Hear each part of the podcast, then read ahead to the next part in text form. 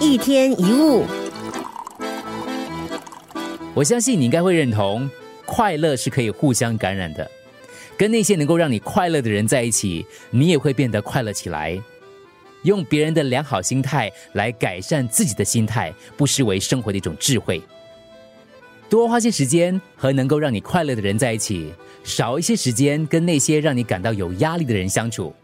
同样的，我们要努力成为别人希望跟我们在一起的快乐的人，和不会给别人太多压力的人。那应该怎么做呢？首先，不要站在过来人的角度去指责别人，不要用自己的经验去说服别人这样做不行，那样做不行。每个人都有自己的经历跟感受，都有自己独一无二的人生之路。很多在大多数人看起来不行的事情，对于某些人来说，未必就真的不能实现。所以不要说别人的梦想是不可能的。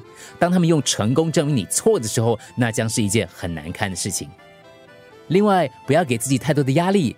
不管你犯了多少错，或者进度多慢，你仍然比那些没有开始的人领先。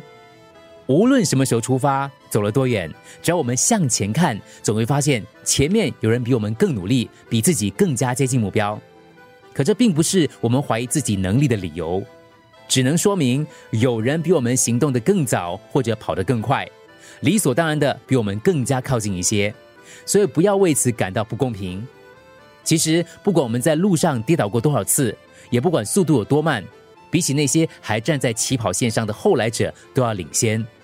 拥有正面的心态，凡事往好的方向去看，你就可以成为一个让别人感觉快乐的人。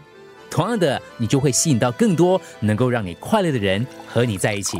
一天一物。